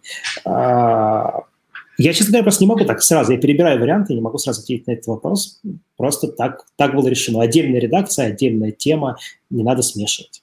Было так. Если в Центральной Азии смешали несколько стран, действительно, Казахстан, Киргизстан, а, и там это было оправдано, потому что у них в совокупности новостей наберется на один сайт, то у нас, в принципе, ну, я думаю, что многие читатели не захотят заходить на зону медиа и такой, что-то, в Казахстане случилось. Типа нет. неинтересно. Наверное, все-таки действительно правильно разделять. Я так думаю, вопрос, зачем вообще нужен сайт? А, ну, почему нельзя просто в соцсетях там, наверное? Может. Ну, сейчас, сейчас так происходит, но многим людям все-таки пока еще привычен сайт. Все-таки все хранится в одном месте, и дальше ты просто как бы из соцсетей ссылаешься э, на эту точку и все. Ну, но есть много разных соцсетей, не надо же дублировать туда контент, проще как бы людей сводить на сайт, нажал ссылку, посмотрел. Тем более, ну, собираешь статистику на сайте, показываешь рекламу. На самом деле тоже такой вопрос, наверное. У вас э, не такая большая команда разработки, и в целом вы какую-то такую платформу запилили, да, движок, э, все, что связано с э, публикациями. А вот в целом не возникала ли у вас идея там что-то из этого, так скажем, open source, потому что, как мне кажется, каждая такая вот медиаплатформа, там, там, начиная там, Медузы и прочее, прочее, все, наверное, вот такие примерно плюс-минус одни и те же решения пилят, но, по-моему, никто еще не опубликовал чтобы ну, не, не давал в комьюнити, чтобы и комьюнити возвращало в эти э, решения обратно как, какие-то силы, пользовалось этим? А, это прям классный вопрос, э, который мы обсуждали. И это, наверное, связано с тем, что так исторически сложилось. Просто была одна версия, потом вторая, потом третья, и у нас как-то относительно быстро сменялись команды. То есть одна команда пришла двое там человек на год и практически там как бы вместе ушли. Потом за ними пришли мы там вдвоем с другим разработчиком, который тоже сейчас нас покинул, ушел, ну, как бы апгрейдился а, в другую компанию. А, вот, и нас осталось там двое сейчас. Такая просто текучка, наверное, каждый обсуждает, что надо что-то за open source, но у нас как бы, исторически такой достаточно большой монолит. У нас, у нас сайт вместе с админкой, это такая большая монорепа, в которой есть всякие утилиты внутри, но который тоже является типа, частью одного этого репозитория. А, и мы говорили о том, что нужно частями как-то вынимать, например, у нас есть свой сервис синхронизации, но почему бы его не выложить в open source? Это классная идея, действительно. Но для этого нужно потратить время, чтобы вынуть из этой э, огромной монорепы это все, сделать это как бы модулем, да, отдельным, который мы смогли бы выложить. Очень хочется, но пока э, до этого не доходят руки. У нас есть микросервисы, которыми, вот мы, например, типа недавно, э, значит, относительно недавно начали заниматься, ну, полтора года назад мы начали добавлять просто такие сервис архивации есть, например, который сейчас вот, а, переделывается. Сервис архивации, когда мы что-то публикуем и на что-то ссылаемся в, в тексте. То, на что мы ссылаемся, могут удалить. И мы ссылаемся там, типа, вроде как ни на что, и нас за это могут тоже а что это такое? Вот у вас ссылка ни на что ведет, а вы говорите, там есть источник информации, там ничего нет. И это может не сохраниться где-то в веб-архиве или где-то еще. Поэтому нужно там скриншоты этого, скачать страницу в zip-архиве, принудительно отправить его в веб-архив, там еще куда-нибудь. Это, например, у нас микросервис этим занимается при публикации посылается URL, который нужно заархивировать, и эта штука отдельно этим занимается. А, возможно, нам стоило бы... И они как бы отдельные, они ничего не зависят, там нету внутри прописанных каких-то там а, эндпоинтов, а, никаких там ключей, соли, ничего, да, то есть они полностью от этого очищены, их уже можно будет публиковать. Может быть, мы с этого начнем, честно говоря. Не знаю, но в принципе есть такая идея. Э, есть такая идея, что нужно действительно что-то отдать уже в open source. Но у нас э, открылся GitHub, и на GitHub есть э, публичные данные, которые мы используем в нашей инфографике. это первый, первый, наверное, наш заход. Наш корреспондент вот, Давид Френкель, которому сломали руку, он у нас работает по совместительству, а так он классный разработчик, вот, но, но не в медиазоне. И он сделал нам вот эту классную инфографику на как это, D3.js, либо все так красиво, симпатично, и решил, что вот действительно у нас есть большой набор данных, которые они собирали с э, корреспондентами, с, там, с другими людьми, которые там записаны в этой статье. И эти данные действительно должны использоваться другими. Почему нет? И вот это первый заход. Дальше, надеюсь, будет больше. Может быть, сделаем что-нибудь в NPM с префиксом медиазона. Это, это будет точно круто. Я что-то про, про инфографику вспомнил, э, натыкался на реп, чувака, кора-контрибьютора Node.js, вроде кора, э, Федора Индутного. Он э, создал репу, в котором он ходил по сайтам а, результатов а, голосования, вот этого нашего все великого плебисцита, вот, и собирал всю статистику в одном месте, чтобы тоже собрать инфографику по теме, ну, короче говоря, создать аналог есть э, анализ того, что соотношение явки э, избирателей к проценту а, голосование в ту или иную сторону, что типа по, по графику этого соотношения можно понять, типа, фальсификации были или нет. Я забыл автора этой публикации. В общем, чувак, типа, с, на основе данных, которые он сам собирал с сайта, типа, тоже такую же инфографику построил. И это, блин, на гитхабе, и это там на JavaScript собрано, и это связано с политикой. Это такая странная смесь прикольная, вот, что чувак вроде бы и политик, политикой занимается, вроде и программированием. Что-то тоже вспомнилось просто. Ну, слушай, ну да, вот ну, то же самое, наверное, Давид Фрэнкин. Он, он просто в редакции пришел и говорит, вот у меня есть такая идея, вот есть такая инфографика, дал нам потыкать демки всем в редакции, сказать, что это офигенство. Он такой говорит, ну тогда я буду дорабатывать. Но нужны, нужны люди, которые помогут собирать эти данные. Потому что, а, как я понимаю, не все можно сделать э, в автоматическом режиме. Там, кстати, у вас как раз есть ишью, типа проект закрыт, данные не обновляются, можно написать явно, что проект остановлен. А, это, насколько я понимаю, это наше некое такое политическое заявление, что инфографика не обновляется, потому что Давиду сломали руку. И вот, есть как бы... У этого есть причины, скажем так. Я просто не очень, не очень понимаю, э, объявляли мы это публично или нет. То есть, действительно, на одной из планерок было принято решение, что инфографику мы сейчас не обновляем, потому что Давид травмирован. И смотрите, к чему приводит... Э, ну, Давид же действительно серьезно травмирован, то есть ему действительно тяжело работать. А, и была идея, что просто, может быть, кто-то перехватит его работу, но решили, что нет. Вот такое происходит, когда мы лишаемся наших коллег. Вот еще, да, тоже пишут про то, что был э, див на гитхабе между старой и новой конституциями. Ну, несколько людей такие штуки собрали. Нет, это очень круто. На самом деле э, разработка в, в журналистике очень много с чем помогает. А, с, там, с факт-чекингом каким-нибудь, например. Очень прям. А, очень, очень классно, когда есть люди, которые делают вещи, тем более их open source. У нас я не знаю, может быть, нам стоит тоже за, за парсер, например, э, э, парсер каких-нибудь этих э, запрещенных организаций Минюста, или просто выкладывать данные, которые мы распарсили, или сделать, может быть, ручку просто публично, с которой все могут дергать. Почему бы нет? Да? То есть, действительно, мы тоже находимся в таком этапе, когда мы что-то начали делать сопряженное просто с написанием текстов, действительно, у нас есть какие-то наработки, что, возможно, стоило бы это, это публиковать. Мы начали это обсуждать не так давно, весной, наверное, прям плотно, скорее всего. Это повлечет какие-то результаты. А, дифы, да, дифы – это круто. Круто. Ну, например, у нас, э, скажем, как-то внезапно просто э, коллега написал в чат и сказал, что у них есть сколько-то там, 88 организаций, регионов, да, и в эти 88 регионов нужно отправить типовые запросы, а, распечатанные как бы на бумаге.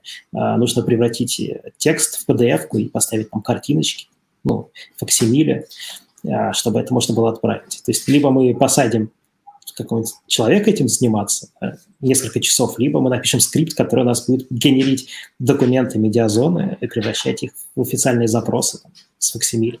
PDF-чик, все это будет уходить, отправляться.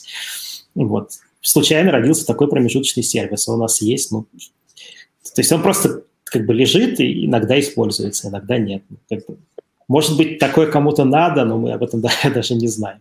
Может быть, такое стоило бы выложить. У нас есть всякие сервисы там, по генерации картинок а, на базе безголового хрома, там, Puppeteer или Playwright, а, которые могут зайти. Ну, вот это, например, используется в архиваторе, или это скоро будет использоваться в нашем новом генераторе картинок для шеринга а, постов. То есть это будет, типа, генерится HTML, браузер будет заходить, делать скриншот, и вот тебе готовая картинка. Почему вы не используете такую штуку?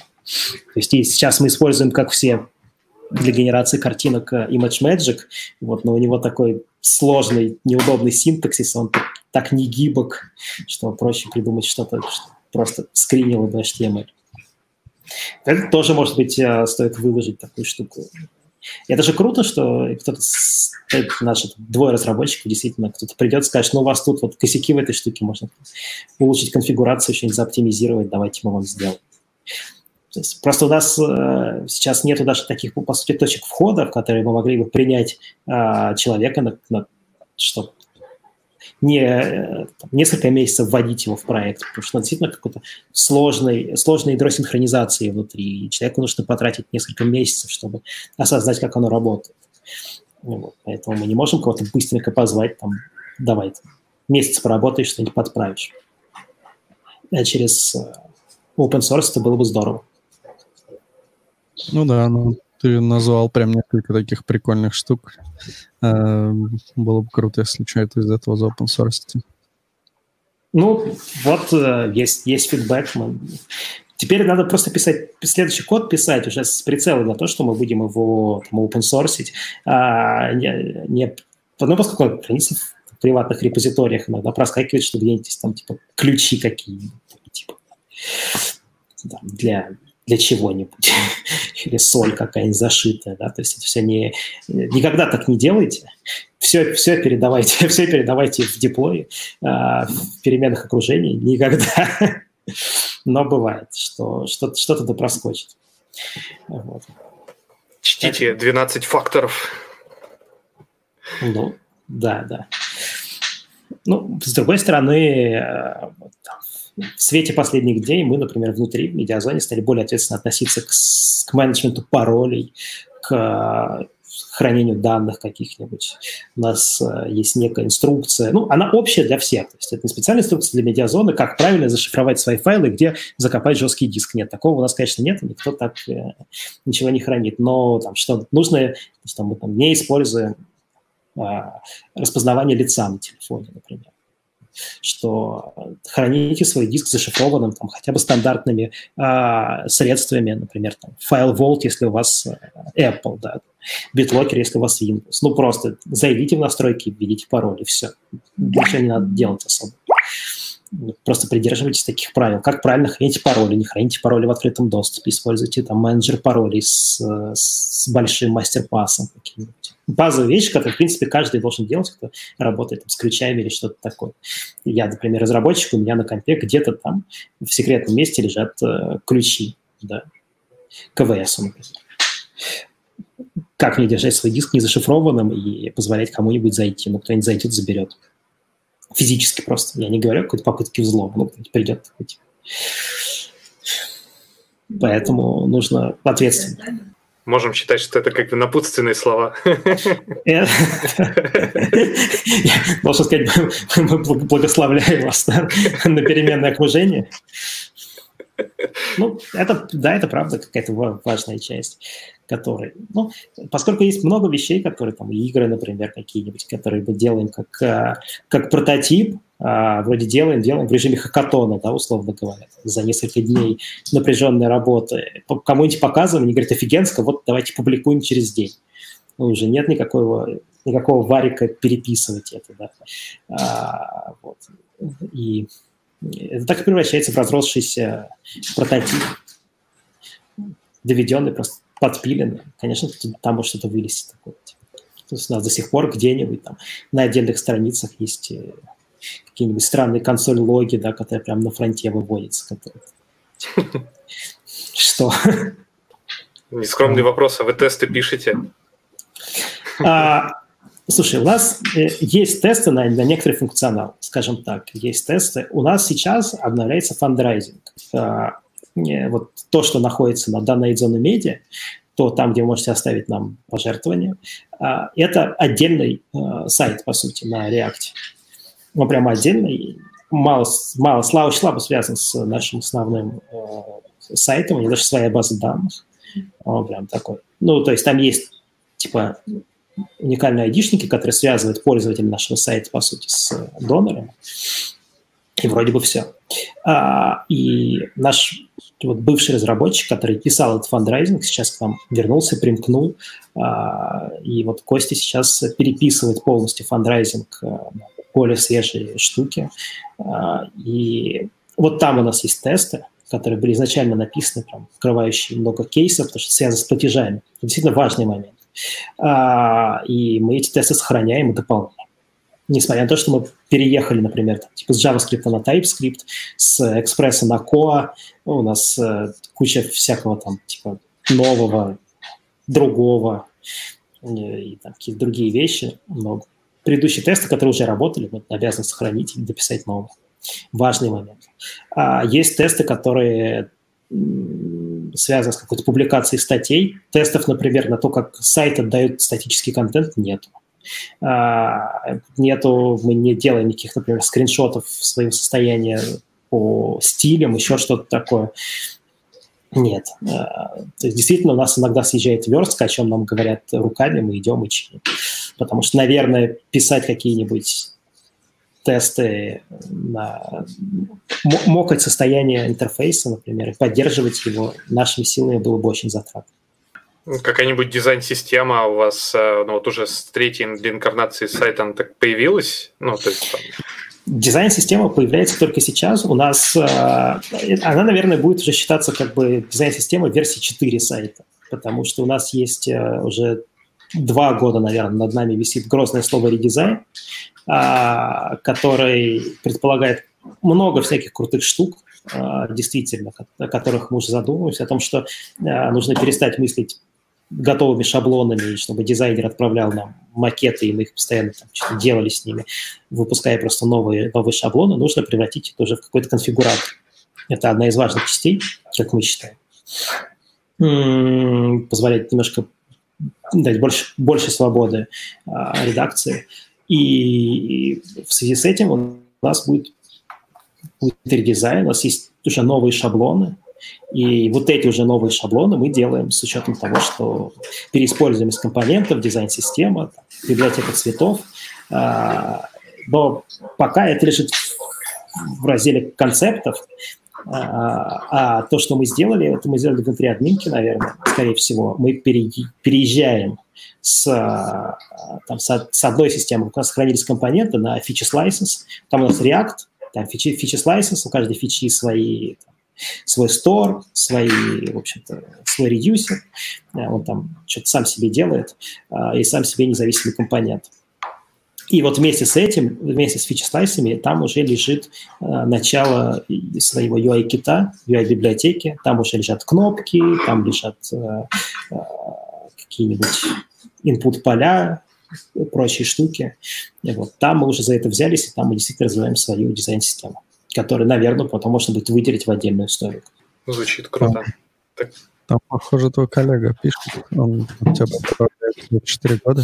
4 года над нами висит редизайн. Ну, значит, 4 года. Я просто в медиазайне 2 года, поэтому я не могу говорить за своих коллег, которые а, просто вот Коля, человек, который написал про 4 года сейчас, а, это человек, который занимался переписыванием со второй версии на третью версию.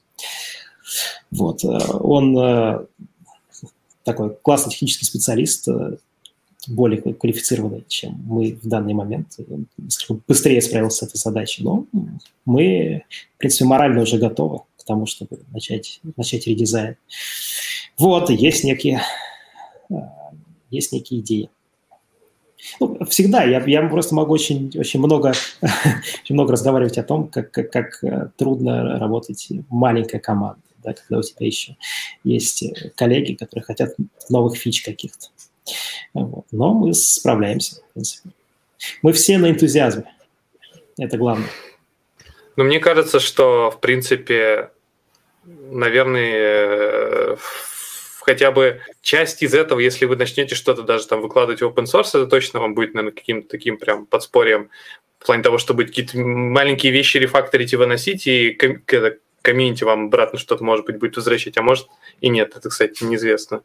Но в целом, наверное, хотелось узнать, э, как бы, что тебя там вот больше всего мотивирует? Э, ну, я так понял, что люди в, э, в компании, что у вас такая небольшая, в целом такая атмосфера, но вот как разработчика как, какой-то есть такая дополнительная мотивация, кроме всего этого прочего? Дополнительная мотивация, наверное, в том, что ну, я скорее не хотел бы работать в технологической компании. То есть есть, наверное, такие люди, которые, которые считают, я разработчик, я хочу быть частью какой-нибудь именно технологической компании, где э, менеджеры умеют писать код, э, все умеют писать код, все знают э, архитектуру, у всех есть какой-нибудь свой pet project, стартап, еще что-нибудь такое. Вот. А мне, наверное, было бы там некомфортно, скорее всего.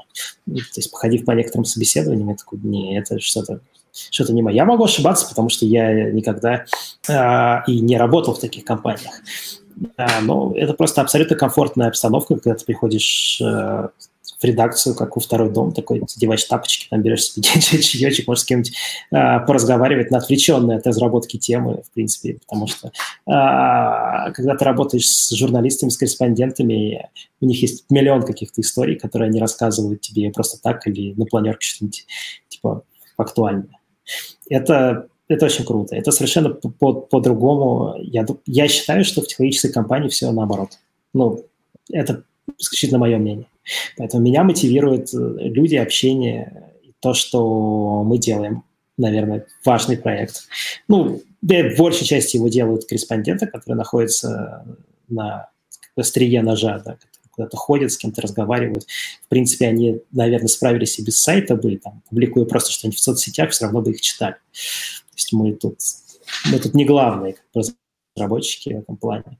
А, но мы делаем действительно важную вещь, позволяя людям иметь точку, точку доступа к каким-то а, к, к мнению редакции медиазон, да, к независимому мнению, к независимому СМИ, а, даем возможность поддерживать а, с донатами корреспондентов, новостников, редакторов, наших там фоторедакторов, бильд-редакторов. Вот. Э, важное дело, это не, не, не просто так. Ну, круто. Я думаю, что мы будем заканчивать. Э, спасибо, что пришел. Э, Спасибо, что позвали. Что ты откликнулся. Вот, было очень интересно. Да, и мне было Донат, приятно. Донатьте медиазоне. Обязательно. Побольше энтузиазма и всегда думайте, что вы делаете. На всякий случай еще думайте, что вы пишете, что вы публикуете в соцсетях, а, потому что читают, э, Роскомнадзор читает не только нас, но и вас. Так что поаккуратней, пожалуйста. Мы бы, мы бы не, не хотели писать про вас заметку какую-нибудь. Я вчера как раз запостил э, анонс, э, ну, у себя там в личном инстаграме, где написал, что лучше говорить о медиазоне, чем медиазона будет говорить о тебе. Это неоспоримая правда. Ладно, все, всем пока. Пока-пока. Пока. ride, ride.